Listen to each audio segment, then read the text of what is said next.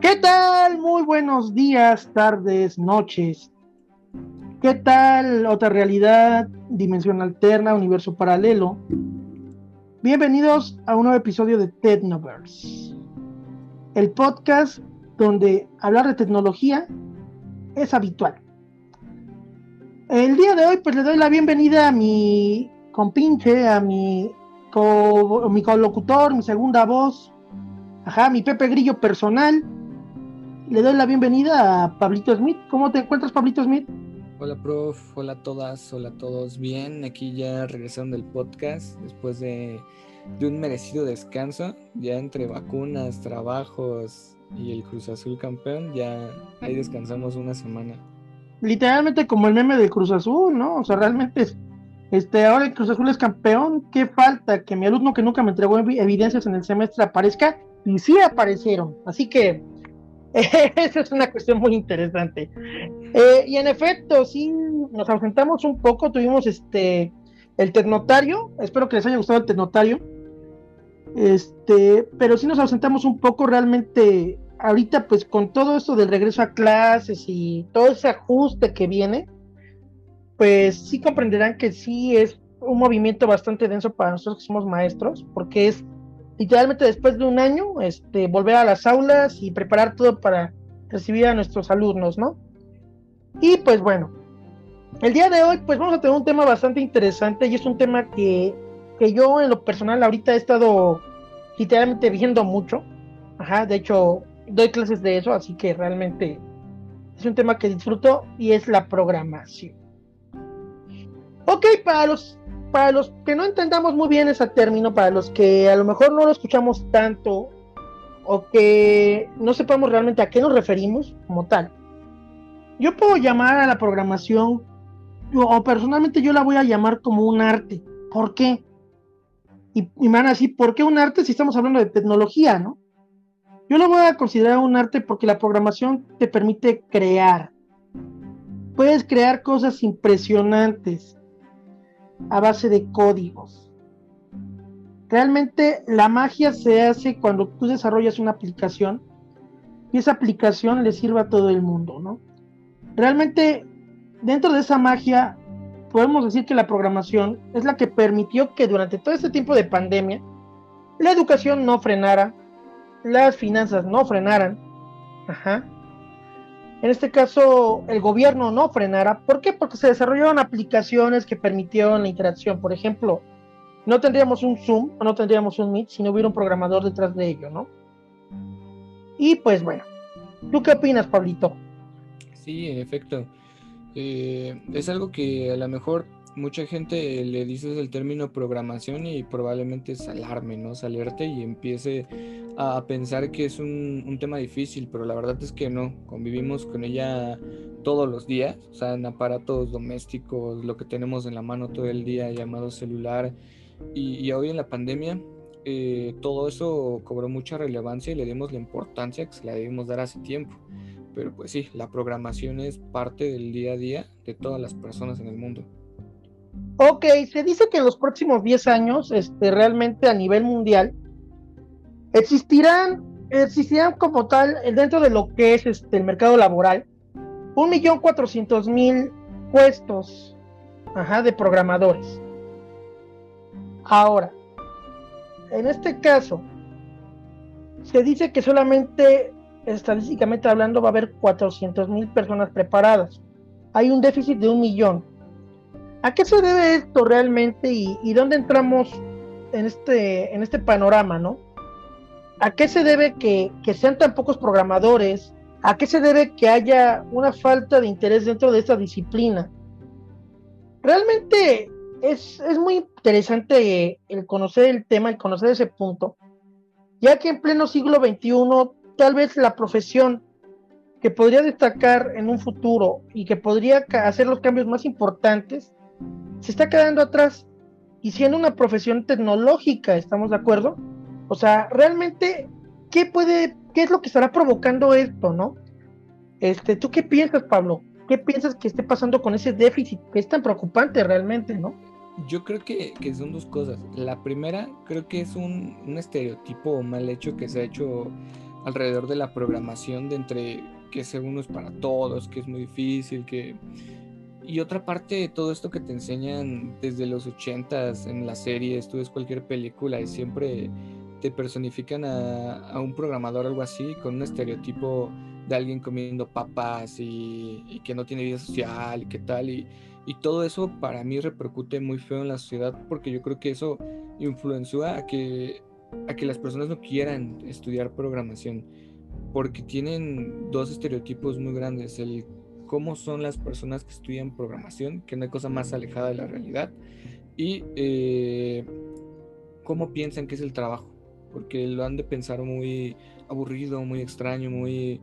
Y yo siento que eso aleja a las personas. Y otra, creo que es el hecho de que muy pocas mujeres se animen a entrar a esta área porque pues, las mujeres siendo tanta población, el hecho de que no se involucren en esta actividad tanto, de que poco a poco pues van dándose paso y todo esto, pero eh, el hecho de que a veces que tú lo hemos platicado, ¿no? Con Ali y así de que entras a un salón de programación hay muy pocas mujeres, yo creo que eso también tiene mucho que ver, el hecho de que eh, no sé, no, no involucra, no se involucra tanto el género femenino en la programación y pues hay que empezar a traerlas, ¿no? Porque al final de cuentas ese déficit de un millón pues se tiene que cubrir de alguna u otra forma. Realmente es una cuestión muy, muy interesante. ¿En qué aspecto como tal? Eh, en este sentido, sin duda, una mujer como programador es muy funcional en todos los aspectos. Son muy analíticas. Y llegan a ser más analíticas que un hombre, por supuesto que sí. Ajá. Al final del día, este, una mujer pues tiene la capacidad de realizar varias tareas simultáneas, ¿no? Cosa que pues un hombre desgraciadamente muchas veces se limita a una, a una actividad, ¿no? A una, una cuestión a la vez, ¿no? Digo, nuestros cerebros funcionan de manera distinta. Pero sin duda, las mujeres que yo conozco que se dedican y que se enfocan a la programación, sin duda alguna, pues es, es una manera muy interesante en que hacen las cosas, porque son muy cuidadosas. Te lo puedo decir, tengo alumnas que literalmente cuidan línea por línea y hasta que no les quedan las, los códigos, no están conformes, ¿no?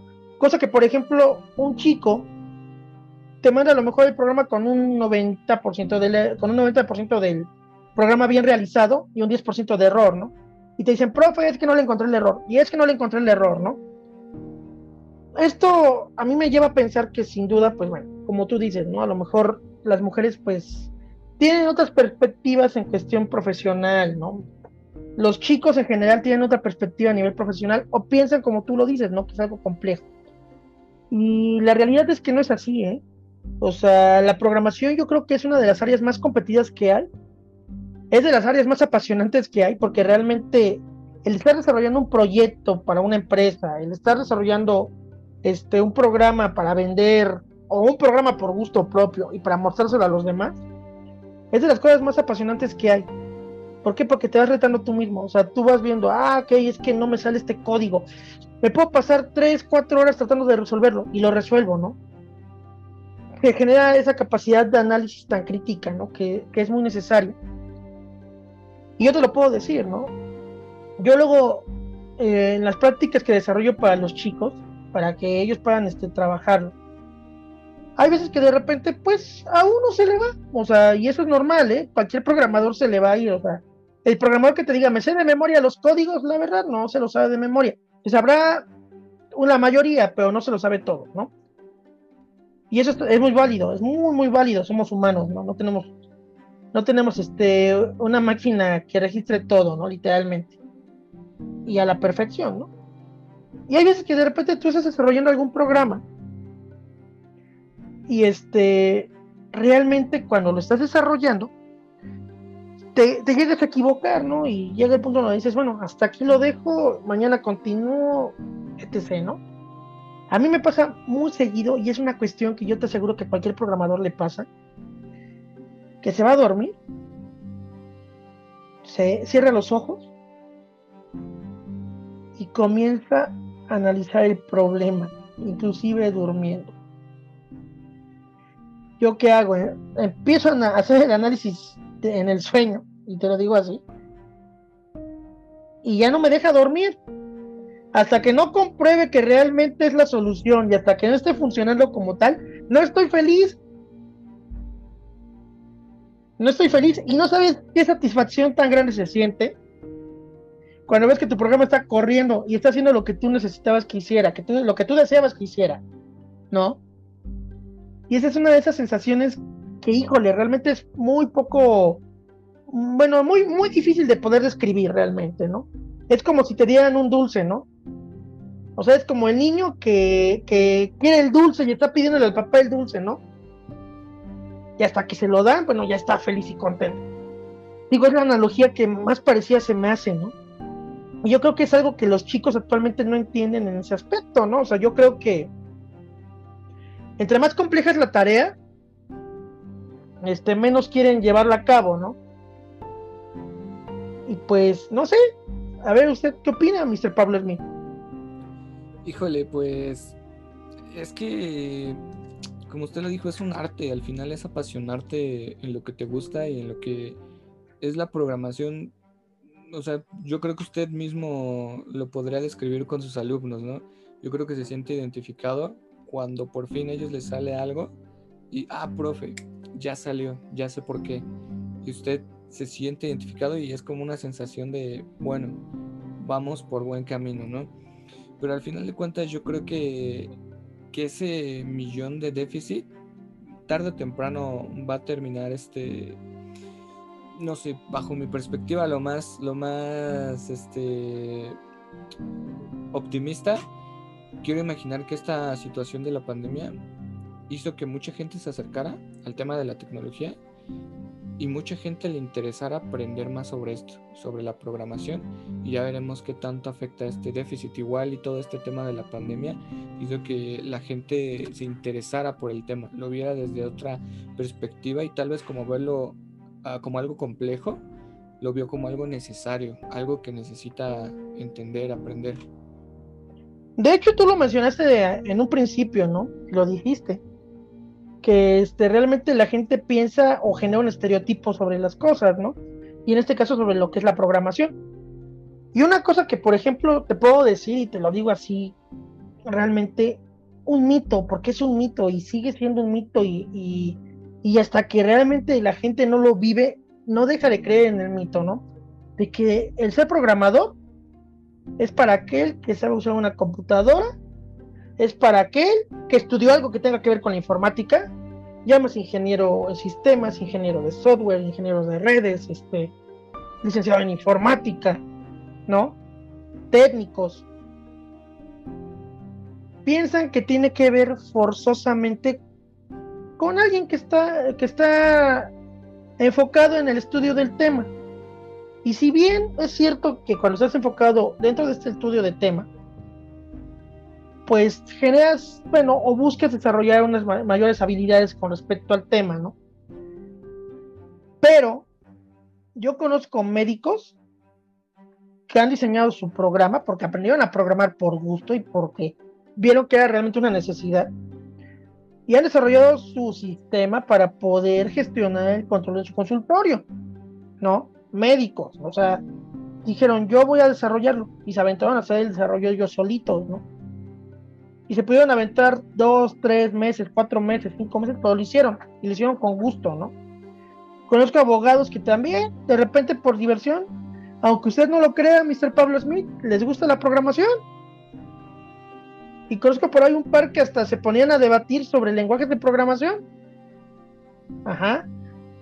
Entonces, ¿esto qué nos dice? Realmente el, el, ser programador no está peleado con la profesión que vayas a desempeñar un día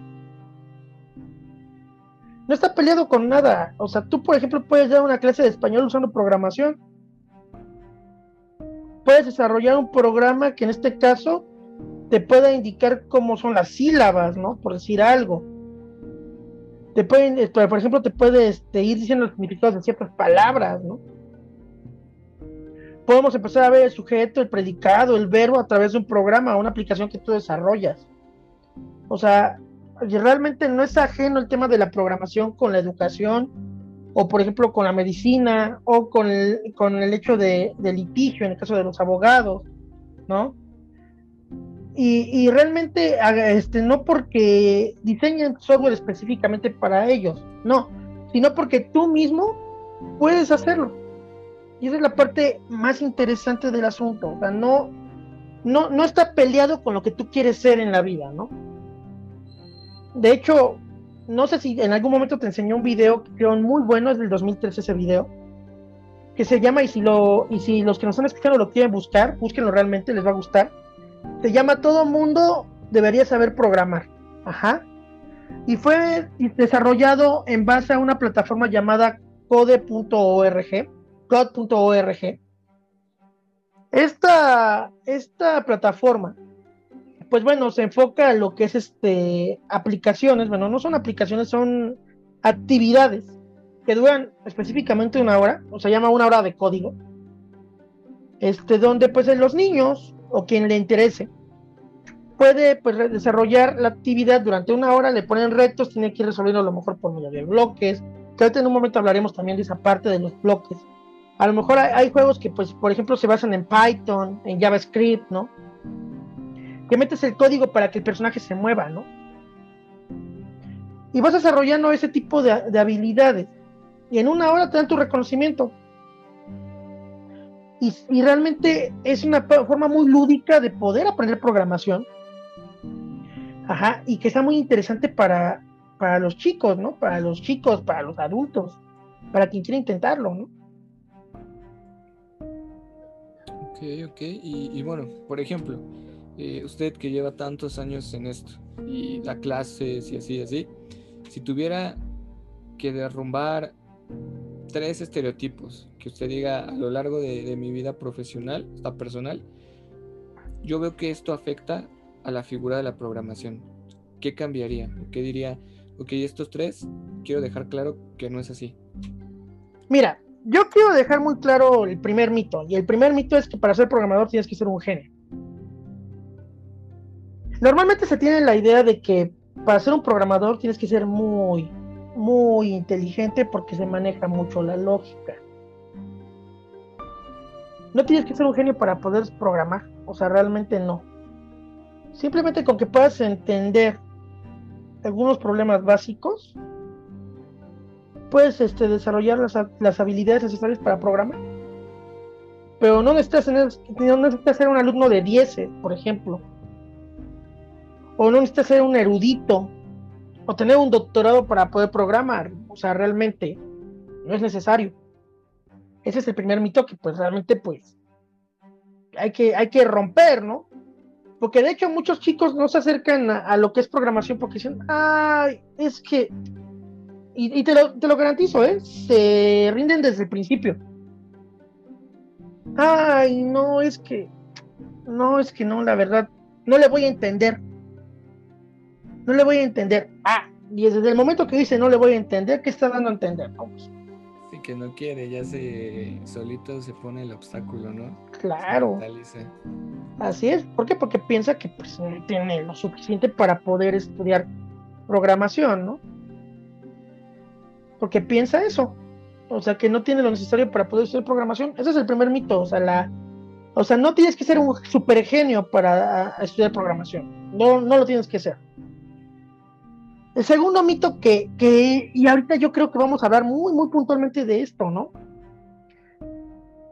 Que tienes que, este, que tienes que empezar, por ejemplo, hasta la preparatoria o la universidad para ser programador.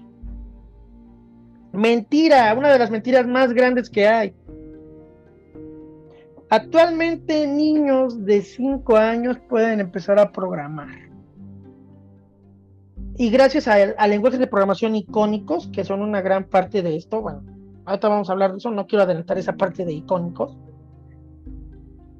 pero gracias a ese tipo de, programitas como tal, te ayudan a desarrollar la lógica, ajá, desarrollas el, el lado creativo, el lado lógico, ¿no? La manera en que analizas las cosas. Niños de 5 años Ajá. Y niños de 5 años, 6 años, 7 años son capaces de descomponer un algoritmo y resolverlo. Es posible. El MIT, este, el Tecnológico de Massachusetts, sin duda alguna ha apostado por esto muchísimo. O sea, realmente ha sido de, de, las instituciones que más ha apostado por esto, ¿no? Por decir, ah, es que no tienes que ser este ya un adolescente un adulto para poder programar, no es cierto. ¿Y qué crees? Los niños aprenden mucho mejor la programación. ¿Por qué? Porque le encuentran ese sentido divertido. Ese sentido diferente, ese sentido de reto. ¿No? El tercer mito. Y el tercer mito aquí es una cuestión que quiero también dejar bien clara, ¿no? O sea, y, esos son pretextos que he escuchado, ¿eh? Y en grupos donde estoy de programación y con exalumnos, todos. Es que mi computadora no soporta el programa. Es que mi computadora no me permite programar porque ya mi computadora es viejita. Es que mi computadora es esto. A ver, no se requiere una computadora muy potente para programar. Digo, también depende qué quieras hacer, ¿no? Digo, si quieres meter un Android Studio, pues bueno, necesitas una computadora bien, ahí sí. ¿Por qué? Porque es un IDE bastante potente. ¿No? Pero, por ejemplo, para programar en Java, para programar en PHP, para programar, digo, en, en X lenguaje que tú desees, pues realmente no requieres una máquina tan potente. ¿No? No requieres una máquina tan potente. Actualmente en el mercado hay máquinas de 4 GB que tal vez podríamos pensar, y lo digo en, el caso tuyo y mío, ¿por qué? Porque somos tecnólogos, o sea, y nos gusta la tecnología y, y realmente siempre vamos a buscar no quedarnos con lo básico, sino siempre vamos a buscar ir por más, ¿no? Pero eso ya es un sentido de gusto y ya de desarrollo de nosotros. Pero por ejemplo, para quien está empezando no requiere una computadora súper potente. En serio, ¿eh? he visto comentarios donde dicen, no podrían regalarnos, así te lo dicen a los administradores de los grupos, ¿eh? Y te lo puedo, y te lo puedo relatar porque se me quedó bien grabada la historia. Que decía, hola, ¿qué tal? Bueno, omito nombre, ¿no? Este, mi hermano está estudiando programación y requiere, requiere un equipo con un procesador i9, un tera de disco duro y que pues bueno, en este caso, este, todas las características literalmente las mencionas de una computadora game, así que lo puedo decir, ¿no? Está estudiando programación en, Twitch, yo creo, güey. Bueno, y no, no y ahí, te va, ¿no? Ahí, se lo mandó. Y el, el, administrador, me acuerdo porque lo comentó y lo compartió en, en, el grupo. Y le, y le dijo, bueno, es que nosotros no hacemos no hacemos este ese tipo de obsequios. Realmente, pues si quieren, si quiere tu hermano asesorías, pero realmente, pues uno no requiere una computadora así de ese precio, ¿no? Y así le dijeron, no requiere una computadora de ese precio. Y dos, pues realmente, pues mm, aquí no, digo, se lo digo así, si ni yo tengo una computadora así, menos la voy a estar regalando, ¿no? O la voy a estar este, rifando, ¿no? Y la contestación de la persona fue, pensé que podrías ayudarnos. Mi hermano realmente la necesitaba, pero gracias. Me quedé así de, ay, no inventes, cuánto chantaje. Iban por otra cosa, ¿no? A ver si sacaban por ahí una máquina. No, no, no. Y es que no, no inventes, ¿no? O sea, esa, o sea, pero, pero, por ejemplo, ese tipo de cuestiones no es nueva, o sea, realmente piensan que sí tiene que ser así. Y, y no, o sea, no sé de dónde sacan esas ideas no sé si de los reviews que vienen en YouTube o en otras redes sociales, o de los, eh, o de los que están jugando, o bueno, de los gameplays, si realmente pues ven, dicen las características y de ahí se las aprenden, no sé. Yo creo que es también desconocimiento. Yo creo que una parte es entre que piensan que sí necesitas la supercomputadora para programar, o sea que, bueno, y otra parte de que pues muchas veces esos tutoriales en YouTube, sí, obviamente sirven y lo quiera, pero muchas veces te dan cosas extras que ni necesitas. O sea, yo creo que es desconocimiento el hecho de no saber realmente para qué es cada parte de la computadora y hasta dónde te alcanza. Yo creo que eso es lo que pasa. Digo, si se pusieran a lo mejor a ver, ok, con qué voy a programar y cuáles son los requisitos, pues muchos irían de espaldas cuando ven que los requisitos no son ni de chiste a lo mejor lo que vieron en un video o algo así. Por eso te digo, depende mucho de lo que quieran hacer, ¿no? O sea, y lógicamente estamos hablando de que si hay alguien que ya va a ocupar un Android Studio y que va a desarrollar aplicaciones para, para dispositivos móviles, es porque es alguien que ya tiene cierta experiencia. Y por ende, pues ya sabe qué tiene que hacer y qué características tiene que tener el equipo que va a ocupar. ¿No? O sea, realmente, pues bueno, ahí ya, ya son otras cuestiones, ¿no? Que ahorita pues voy a mencionar esa, esa parte de, en algunas sugerencias o de, de lenguajes de programación, ¿no? Digo, si hablamos de lenguajes de programación, vamos a hablar, por ejemplo, de Fortran, de COBOL, en el sentido histórico, ¿no? Pues que son de los primeros lenguajes de programación desde los 50, ¿no?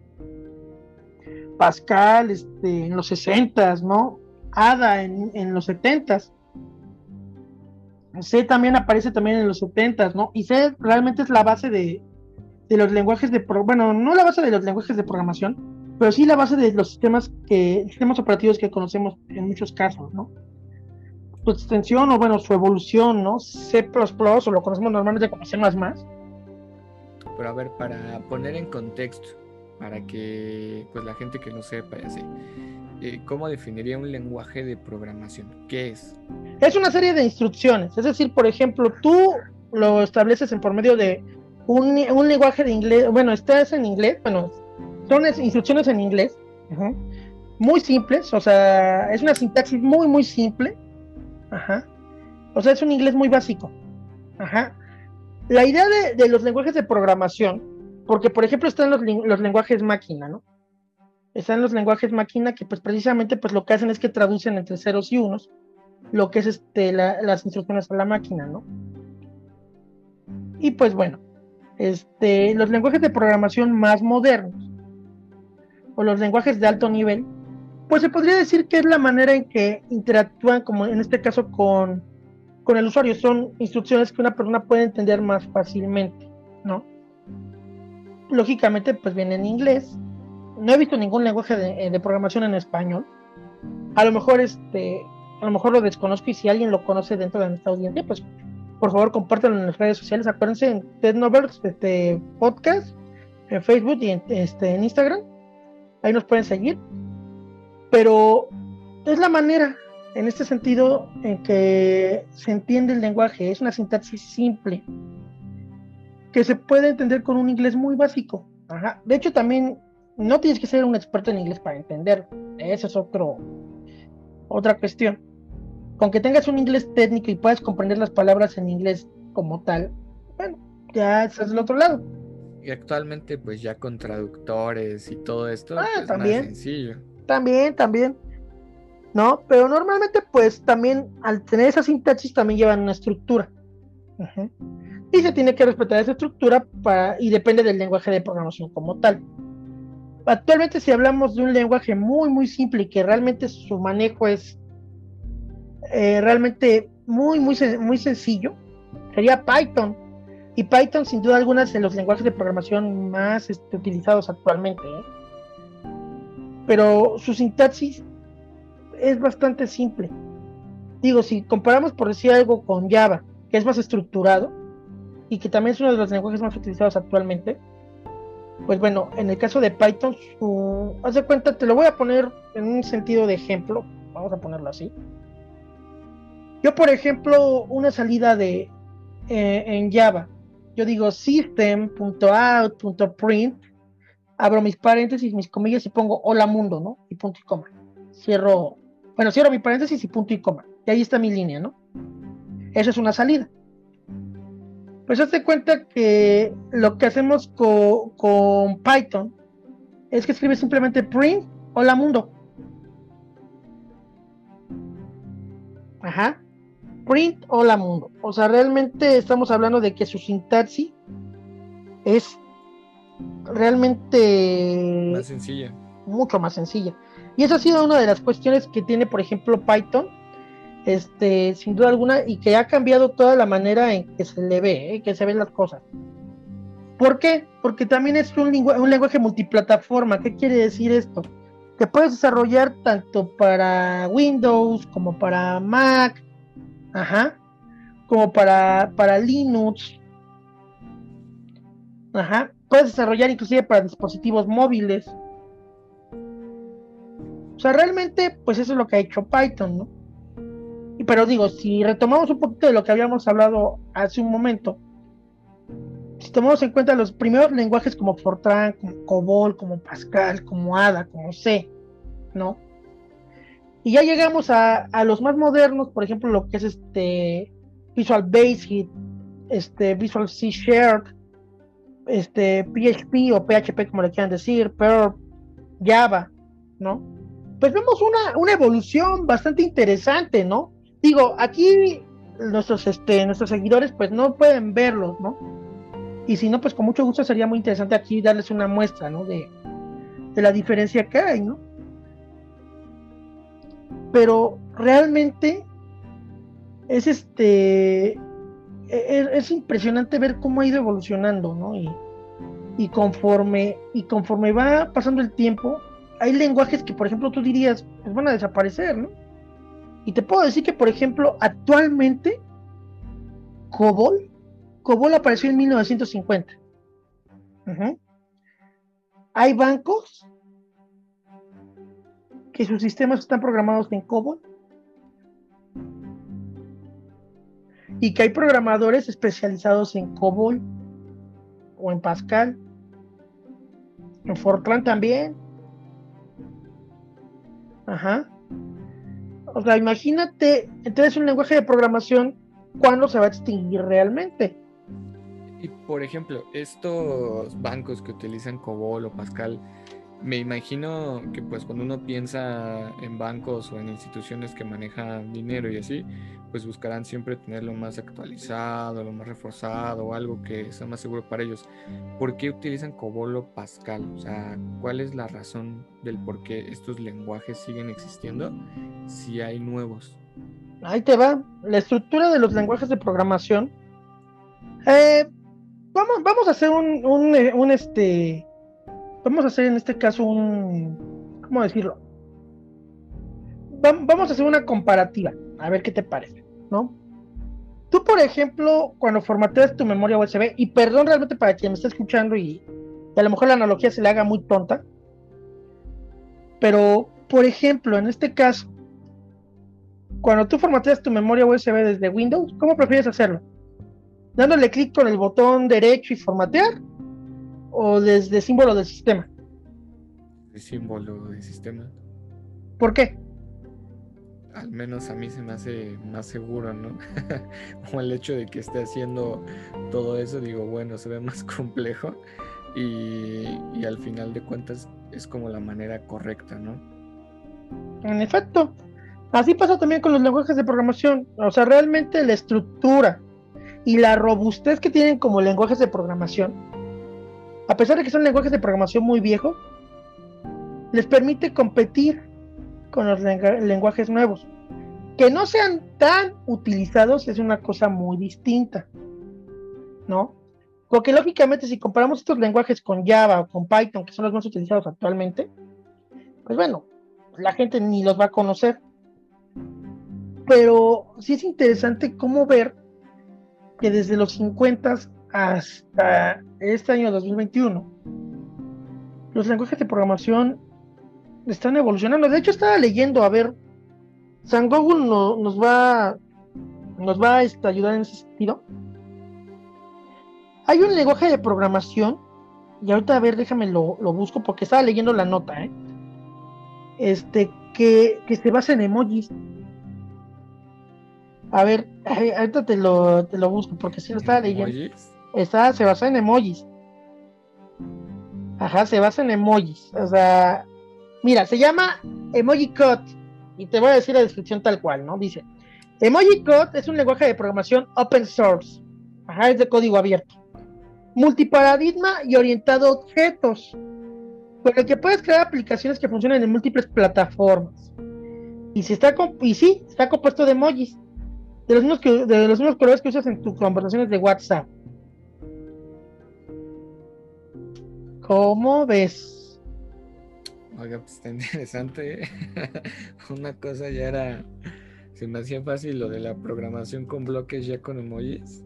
Estaría, interesante hasta ver cómo funciona, como lo decía, ¿no? Ir eh, aplicando todo eso a los niños o a como para ir introduciendo, porque por sí los emojis pues tienen como esta magia, ¿no? De ya comunicarte por medio de, como si fuéramos para atrás, o sea, ya no es con palabras, ya es otra vez con imágenes, está más sencillo, ya, ya hasta le entiendes con emojis, me imagino que curioso ha de ser, ya igual que tanto puedas hacer con emojis, quién sabe, pero pues ahí curioso ha de ser.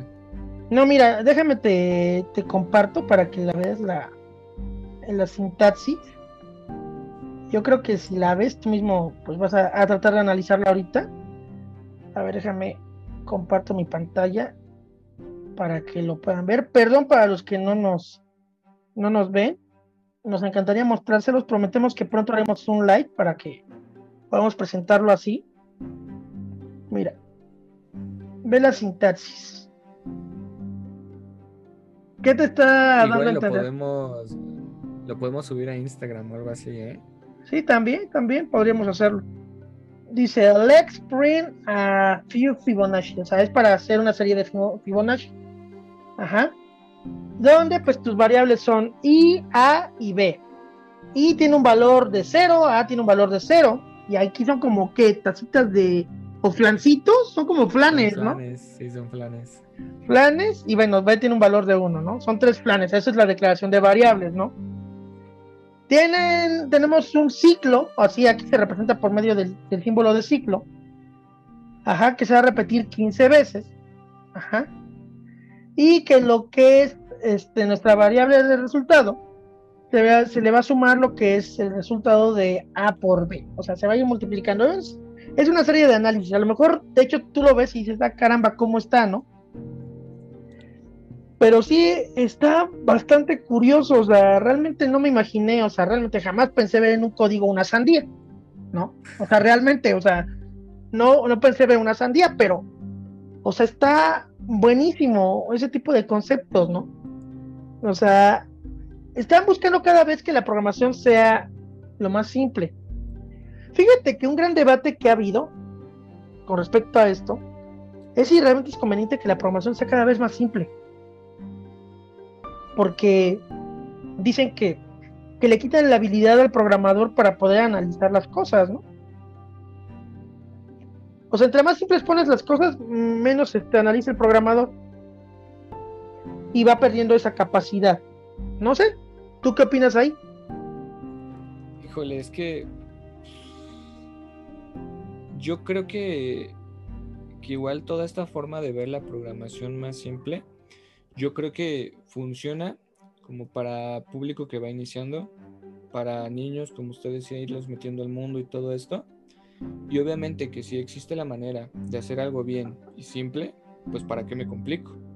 Pero creo que eso nunca va a pasar quitarle la habilidad al programador de resolver los problemas, porque al final de cuentas siempre se va a enfrentar a una situación en la que por más fácil que, te pongan eh, la programación, se te va a dificultar algo.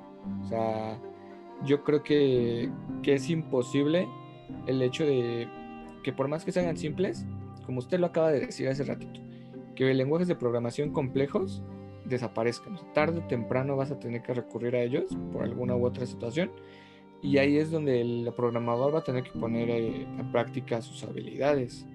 No creo que esa habilidad desaparezca en el programador. Necesitaría ocurrir una catástrofe dentro de, la materia y del mundo como para que ocurra. Realmente te digo una cosa, y eso es, una, algo que me acuerdo que me dijo un maestro de la, de la universidad en su momento, y, y, eso tal vez se contradice un poco con la, con la onda de, de que tienes que saber programar, ¿no? Pero a nosotros nos lo decía y nos decía, a ver, Aquí no triunfa muchas veces el especializado. Qué bueno que estás especializado en un lenguaje de programación, sí, qué padre. Pero tú como programador, como, como desarrollador, el término realmente que usaba, este, tienes la obligación de conocer un poco de cada lenguaje. No porque te especialices, pero si requieres en su momento hacer uso de ese lenguaje, tienes que conocerlo. ¿No? Y es algo curioso, porque de hecho cuando aprendes un lenguaje de programación se te facilita aprender los demás. ¿Por qué? Porque ya tienes esa, esa lógica, ya conoces más o menos cómo funciona la estructura de los lenguajes de programación. Ajá. Y aquí a esto nos lleva a lo siguiente. Hace, hace unos momentos hablé del MIT, del Tecnológico de Massachusetts, y también hablé de lo que fue en este caso este, la programación icónica. ¿Pero recuerdas? Sí, recuerdas que ahora lo hablé hace escasamente unos minutos. Sí, que no nos adelantemos, dijo. A ver, creo que ya Exactamente. Hablando de la programación icónica, bueno, ¿y qué es esto? Y aquí es donde también entramos a otro punto de debate. Y que realmente muchos colegas que tengo, ahí es cuando brincan, ¿sabes? La programación icónica es, es un lenguaje de programación que está representado por figuras que bueno, contienen las instrucciones, son diferentes bloques y simulan piezas de rompecabezas que te permiten ir embonando las funciones para generar algo. Ajá. Este, bueno, por ejemplo, el, MIT desarrolló Scratch. Scratch, pues bueno, es una aplicación para los entendidos y para los que no, bueno, que es este bien curiosa. ¿Por qué? Porque puedes desarrollar animaciones, juegos, ajá, en base a bloques. Y, realmente una cosa que tiene muy, muy, muy, este, muy a consideración y muy interesante esto, es que a los niños les gusta mucho. Pero no solamente a los niños, a los adolescentes y a los adultos les encanta. Y hay gente que ha creado cosas impresionantes con Scratch, juegos, simulaciones, ajá. Y que, que dices, bueno, ¿cómo? Y no es el único lenguaje de programación icónica por ejemplo, está en Block, que está enfocado más a robótica, ¿no?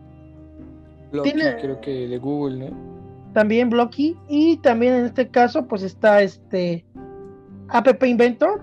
Este, para los que les guste el desarrollo de aplicaciones móviles, App Inventor es una opción excelente, ya que permite el desarrollo de aplicaciones para Android, pero también en base a bloques, ¿no? Es son lenguajes de programación icónicos.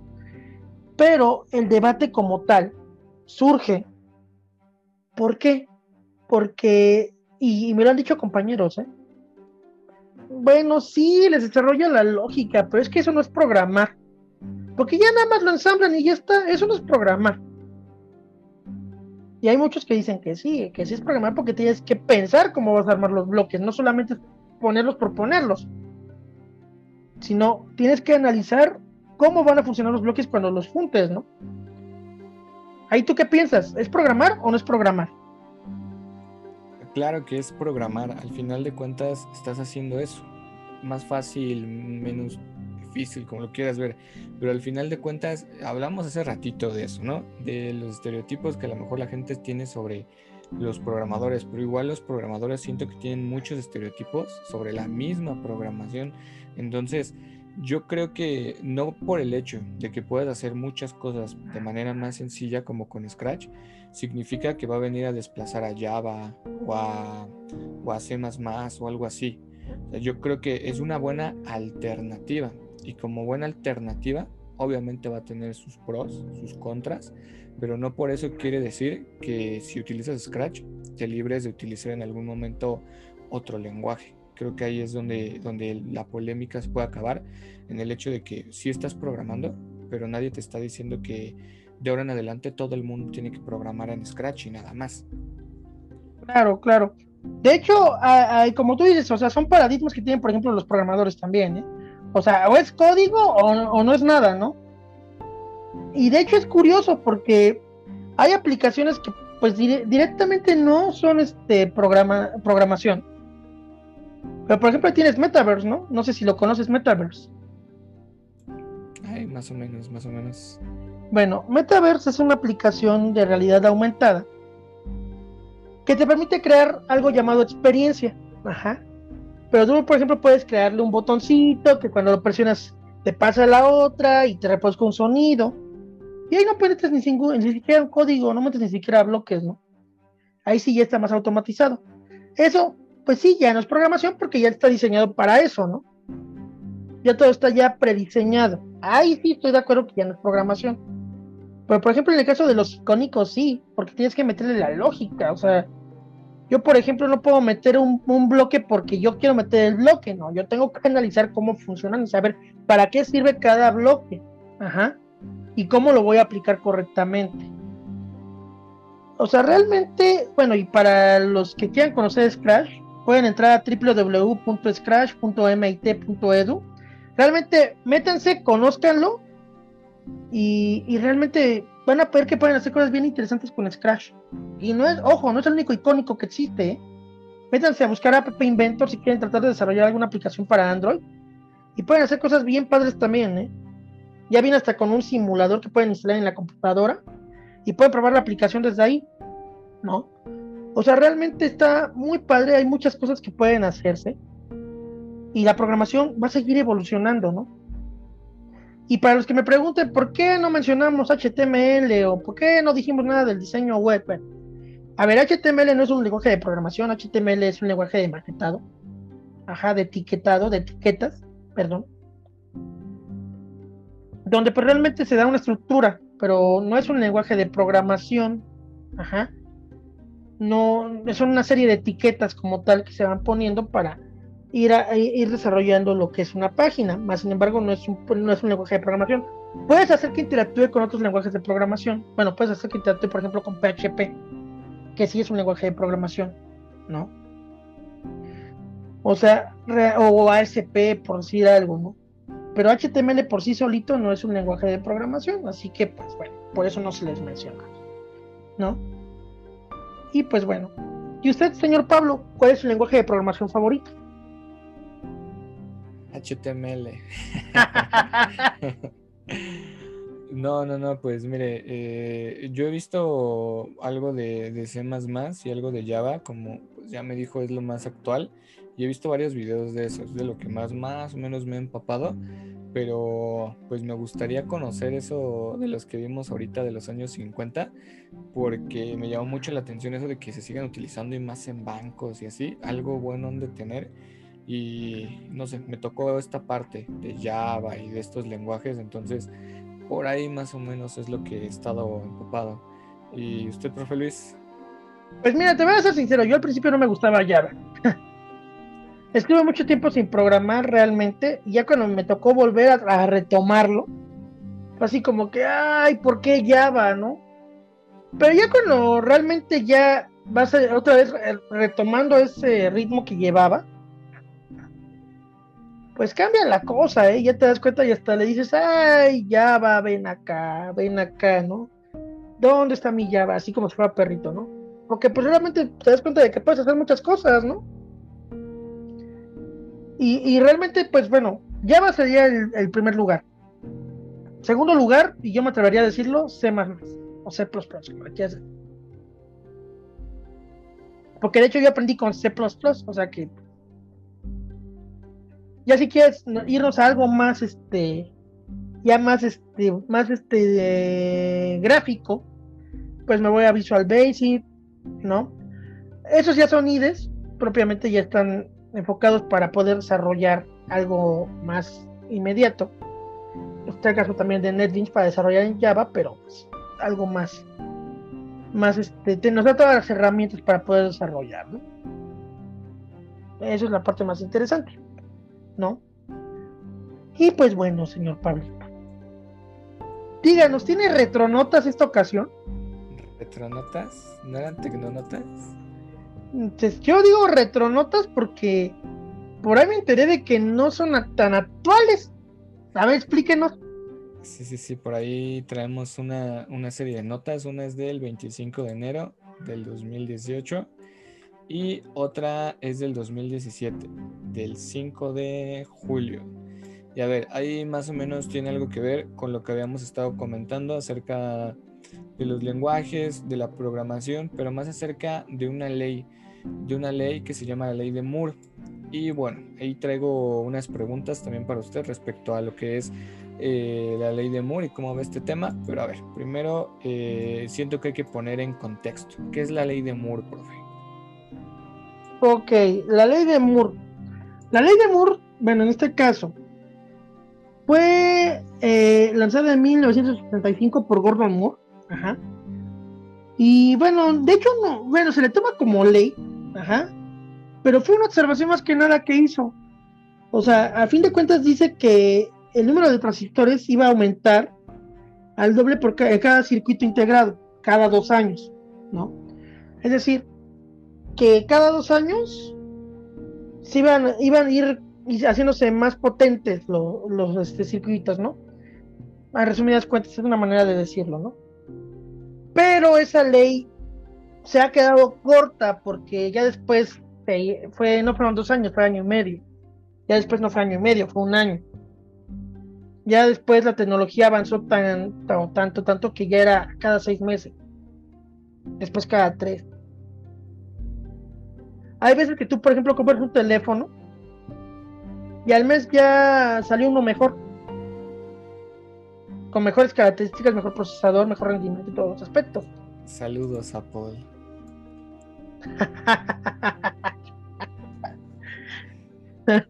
No tenemos nada en contra de Apple, aclarémoslo. Yo soy gran fan de Apple. Apple, pero ya admítenos el podcast, ¿no? Ya, ya te prometemos que usamos tu manzana, lo juramos. Pero ya admites, ya admítenos el podcast. ¿No? pero bueno, este, sí, realmente no, o sea, es esa la ley de Moore. Se ha quedado, se ha quedado corta. Y, es evidente, ¿eh? porque entre mejor es el software, el, hardware que hay, también el software que se, que se tiene que generar es muchísimo mejor. Es más exigente, obviamente, ¿no? O sea, ya te puedo decir que, por decir algo, un programa de 1990 que corriera en una computadora actualmente, pues no da el rendimiento. ¿Por qué? Porque ya Estamos hablando que en 1990 la memoria RAM era de cuánto? 256 megas, la más grande, por ahí. 128. Yo no tanto. no, sí, pues era pues, algo de risa comparado a lo de hoy, ¿no? No, y ahorita, por ejemplo, son cosas muchísimo más. Digo, no inventes. Hay, un hay programas que te pesan, pero simplemente Windows cuando lo descargas, ¿no? O sea, tu programita de 5 gigas, ¿no? 5 o 6 gigas. Antes eran en megas los programas, ¿no?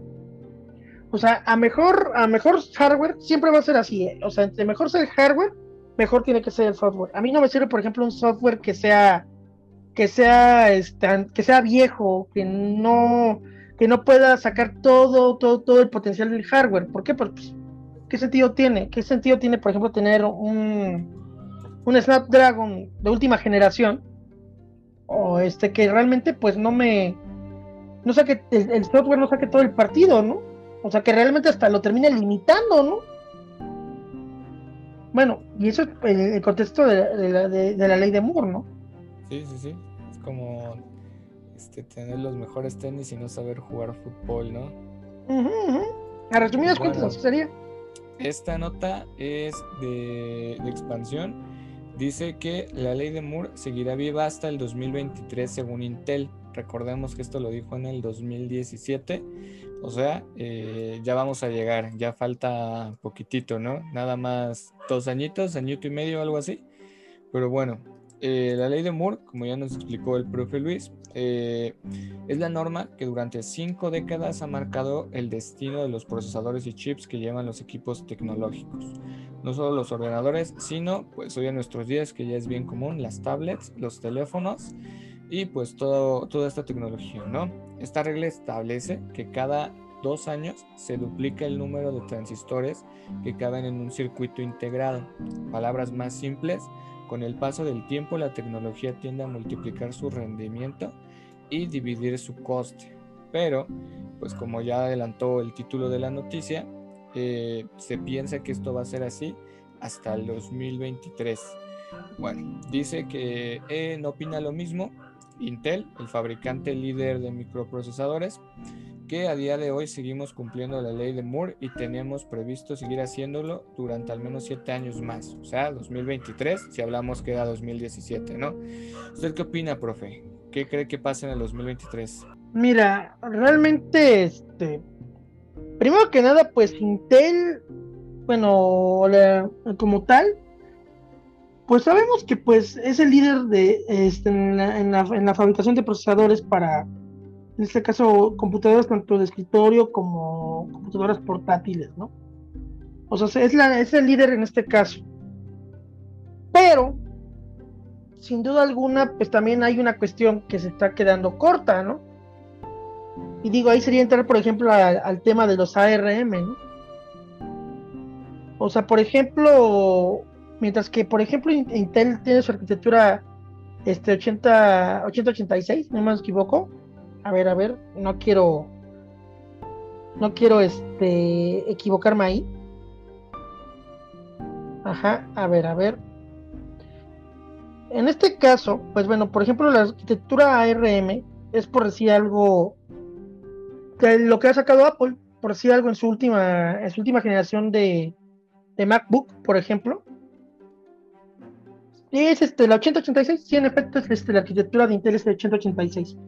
Es este, es en la que se basa todo, ¿no? Este, de hecho, cuando Apple anunció que ya sus nuevas computadoras traerían lo que es el, chip M1, que ya es un chip que ya viene integrado y que en teoría es más potente y genera menos calor, consume menos recursos. Pues en un principio todo el mundo se quedó de ¿qué va a pasar? O sea, mi programa va a correr ahí. Y ahí, por ejemplo, hay varias cosillas que hasta que no salga la siguiente generación no vamos a tener algo bien claro, ¿no?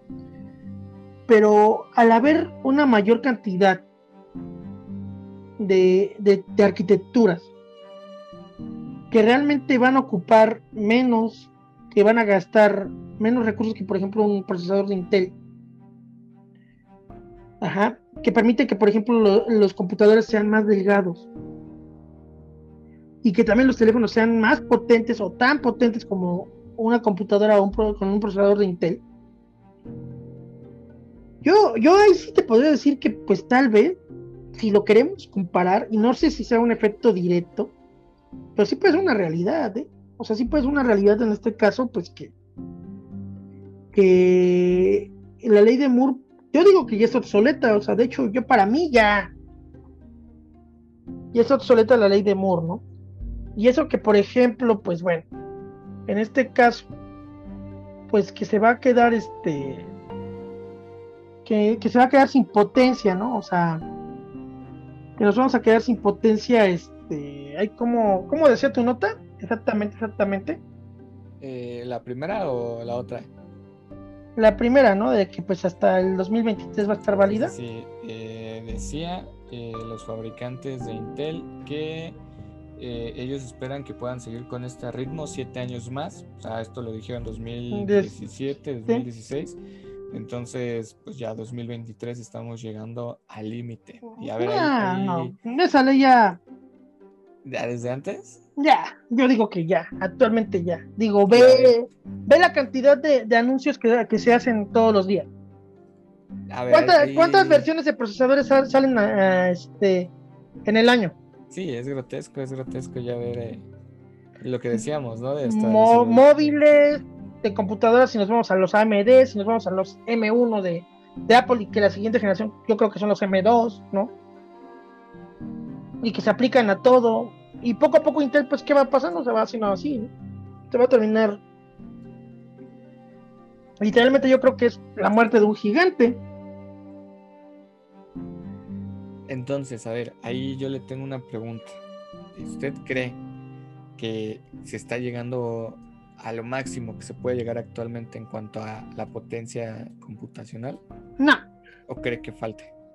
Falta, por supuesto. ahí le va ahí le va una nota, la segunda, y esta es de BBC News. Y bueno, dice, el mundo se está quedando sin potencial computacional. ¿Qué es la ley de Moore y por qué se preocupa el CEO de Microsoft? Y pues bueno, la nota relata que el CEO de, Microsoft, eh, Nadella, el director ejecutivo de Microsoft pronunció este martes, recordemos que esto fue en el 2018, en el Foro Económico Mundial en Davos, Suiza, lo que les acabo de decir de que el mundo está quedando sin potencial computacional. Por, respecto a nuestro tema, él también dice que la ley de Moore se está agotando explicó asegurando que necesitamos una computadora eh, cuántica, vaya que ya se están este, fabricando máquinas ultra rápidas basadas en qubits, bits cuánticos capaces de resolver problemas mucho más velozmente que las máquinas que usamos actualmente. Claro, por supuesto. De hecho, ahí, te interrumpo tantito, pero ahí, por ejemplo, ya es la computación cuántica. Y eso es algo que va a revolucionar en su momento. No, todavía realmente le falta, falta el potencial. O sea, no, no es algo que se va a acabar casi, ¿no? Porque una computadora cuántica realmente que, esté funcional, o sea, o sea, realmente todavía falta eso, ¿no? O sea, primero que nada que esté accesible. Bueno, que esté listo y que esté accesible, ¿no? Pero, pero en este caso, o sea, realmente yo, yo en lo personal, no creo que se vaya a acabar tan, tan pronto, ¿sabes? O sea, realmente no creo que vaya a, o sea, que vaya a, acabarse en ese sentido, ¿no? O sea, realmente lo, yo creo que se van a hacer, híjole, es que la cuestión es el tamaño del procesador, básicamente, ¿no? O sea, o sea, el tamaño más chiquito son 7 nanómetros, o sea, de ahí para abajo, pues es algo más micro, ¿no? Es algo más chirri. Pero, pues bueno, en este caso, pues este, realmente tú cómo lo ves, o sea, tú piensas que va a haber algo más pequeño que eso, que, ese es el tema del debate y por eso dicen que se está acabando la potencia. ¿eh? Híjole, no sé. Eh, yo imagino que eventualmente algo así va a suceder. O sea, al final de cuentas, recordemos que, que la computación, que, que, todo este tema, la programación y así es constante cambio. Entonces, al final de cuentas, algo así tendremos que, ver pronto. Digo, al final ya veremos eh, en qué acaba todo esto. De lo que sí estoy de acuerdo es que este aspecto de, la ley de Moore, al final de cuentas, eh, dejó de ser válida hace mucho tiempo, como lo menciona por ahí el profe Luis, porque lo vemos todos los días. Al final de cuentas, cada año tenemos celulares nuevos, tablets nuevas, computadoras nuevas eh, yo no sé, creo que yo he visto cambiar de celular más veces a mi familia este año que, que toda mi infancia, por ejemplo. es algo que está tendiendo a pasar. Pues al final de cuentas ya veremos por ahí las consecuencias de esto. Nada me quiero imaginar este, a todos yéndonos a Marte a conducir Teslas con nuestras computadoras cuánticas en unos 20, 30 años. Ah, eso sería muy padre, muy bonito sueño, Pablito, muy bonito sueño realmente. No, yo, yo pienso, digo, aquí todo el escándalo es porque se están haciendo, ya llegaron al límite de lo chiquito. Ya estamos hablando de que son microscópicos. No, no sé si se puede decir así microscópico, pero es demasiado pequeño como para manipular. O sea, componente que, realmente aquí hay de dos sopas y siempre ha sido así con el ser humano. O encuentra la solución o va, va, en contrasentido. como que en contrasentido? Sobre lo mismo que tengo, vuelvo a hacerlo y lo hago más potente. ¿No? Eh, eh, eh, ahí, por ejemplo, vamos ahí nos llevaría otra vez al otro punto, ¿no? Imagínate, ahora vamos para el otro extremo, ¿no? Ahora ya sería muy grande. Pues es que eso pasa siempre, es lo que le decía, por ejemplo, de los emojis, ¿no? Pasamos de escribir así dibujos y todo en piedra a palabras, y ahorita vamos en sentido contrario. En vez de palabras utilizamos puros emojis en mensajes o hasta stickers, ¿no? Imágenes. Claro. Celulares también, yo me acuerdo que antes lo mejor era tener un celular lo más pequeño posible, lo más chiquito, y después resultó que no, que más pulgadas, más todo. Pues de hecho pasó, pasó eso, ¿no? O sea, de hecho, sí, sí, sí, concuerdo contigo. En ¿qué? los 2000, la primera década del 2000. Sí, con los... Eh, eh, eh, ajá, y era chic tener un, celular este pequeño. O sea, era, era la onda. Ah, o sea, ya no era de que, ay, no inventes, decíamos que eran tabiques, los celulares grandes, ¿no? Y la onda era tener un celular delgado y pequeño pero al menos de que les haya pasado como a mí, que me empecé a quedar ciego. Realmente una pantalla más grande para mí es fabuloso, ¿no? Ya la edad. Sí, ya la edad yo creo, ¿no? Pero realmente, mira, yo, yo, yo, yo en lo personal, o sea, Este, yo en lo, yo en lo personal, mira, yo me acuerdo que, que mi primer celular así, grande, grande, grande, que volví a tener, después de, de, fue en el 2014, si no me equivoco, 2014, no es cierto, 2013. Fue el primer celular grande que volví a tener, fue un, un, este, un Galaxy Note. Muy bonito teléfono, por cierto, el tamaño, una pantallota, ¿no? Normalmente eran que la mitad de ese tamaño eran que este, el celular 5,5 pulgadas, 6 pulgadas, creo que era el tamaño de la pantalla. Sí, por ahí. ¿No? Y los teléfonos normalmente eran de cuánto? 4.5 pulgadas en ese momento. Sí, pues eran chirris. ¿No? O sea, y de ahí se vino la tendencia, porque yo me acuerdo también que los iPhones eran chiquititos. Sí, miniaturas. Yo me acuerdo tener un Motorola igual una cosita así mini. Incluso eh, cuando se pusieron de moda estos celulares, ¿no? Que, que los abrías, que eran, que ahorita también ya regresó estos celulares que... Los folder, ¿no? Que eran los famosos folder, ¿no? Exactamente, y eran chiquitos y ahorita otra vez ya, pero en grandes. Y con touch. o, o, los que ya son ahorita de pantalla que se pueden doblar, ¿no? Sí. Carísimos, por cierto, mejor me compro un carro. Oye, estaba viendo el que el, Samsung de que se dobla, que es touch y que lo puedes doblar y todo eso. No inventes, está en, está creo que en 50 mil pesos, algo por el estilo, dices, ay, como que, como que mejor doy el enganche de mi carro, ¿no? O, de una casa, ¿no? Bueno, de un departamento, porque está medio, medio denso, ¿no? Pero sí, o sea, si, si ponemos a ver en retrospectiva esto, ¿Qué pasó? Los teléfonos los empezaron a hacer más chiquitos, chiquitos, chiquitos, chiquitos. Cuando encontraron el tope, ¿qué pasó? Otra vez grande, grande, grande, grande, grande. Digo, si usamos esa lógica, podría pasar lo mismo con los procesadores, ¿no? Igual, yo creo que algo así va a pasar. Es la tendencia que marca. Eso sí, al rato, imagínate, vas a tener tu maquinón, ¿no? O sea, tu máquina que va a pesarte 20 kilos, ¿no? ah, sí, y la comprarían, ¿eh? Si ya vendían ralladores de queso. Ay, oye, oye, no critiquemos a Apple. O sea, realmente máquina muy chula, pero sí parece un rallador de queso. Hay que reconocer. ¿No? Pero pues bueno, Pablito. A ver, ¿algo más que nos quiera aportar con sus retro tecnonotas para que no se enojen? Eh, yo lo dejo hasta ahí, solamente sí me gustaría, como son notas del pasado, eh, ver que lo que están diciendo, lo que decían en ese entonces, por ahí va cumpliéndose. ¿eh? Me gustaría llegar en el 2023 y ver qué pasó. Si sí, si no, si... Eh, quién sabe. Ahí, lo que va a pasar en el 2023 es que va a haber un montón de aliens atacándonos. Fuera de eso, todo normal. A los que nos pusieron la vacuna nos vamos a transformar en en Aliens también. Yo no sé, a mí solamente me dio una reacción terrible. Yo me quedé esperando mis superpoderes.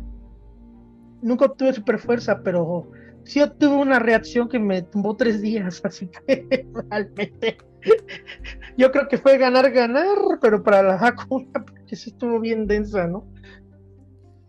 Ay, ay, ay, qué cosas. Pues bueno, pues Mr. Pablito, su conclusión de este podcast mi conclusión, muy simple, hay que quitar los estereotipos de la programación, porque se están perdiendo de un mundo muy, muy divertido, muy interesante, muy competitivo, y la programación se está perdiendo quién sabe de cuántos programadores por culpa de los estereotipos. Entonces sería cuestión ahí de empaparnos más al tema y ojalá que dentro de todas las cosas que ha tenido la pandemia, el acercarnos a la tecnología, pues haya acercado a más programadores a intentarlo, o futuros programadores. Claro, pues igual yo en conclusión digo eso también, ¿no? O sea, realmente la programación, véanla como es, una herramienta para la vida, para quien vaya, eh, para quien la quiera ocupar, ¿no? Realmente, voy a, voy a sacar una frase de este video que les decía de todo mundo debería saber programar un programador es un superhéroe, ¿no? Vamos a ser superhéroes y vamos a crear un mundo diferente, ¿no? Y pues con esta frase dominguera y tierna y melancólica y cursi, pues, Pablito Smith, muchísimas gracias por acompañarme esta noche. Igual, igual, profe, todos los que nos escuchan. Ya nos escuchaban hasta Ecuador, si no más me equivoco. Saludos Ecuador. Y pues bueno, soy el profesor Luis Alfonso Martínez Alfaro. Pablo Smith Cervantes. No, no vamos a negarlo, también es profesor Pablo Smith Cervantes. Me dicen Don Humildad. Le dicen Don Humildad al señor, pero bueno. bueno, esto fue Ted Novers. Muchas gracias por acompañarnos. Adiós.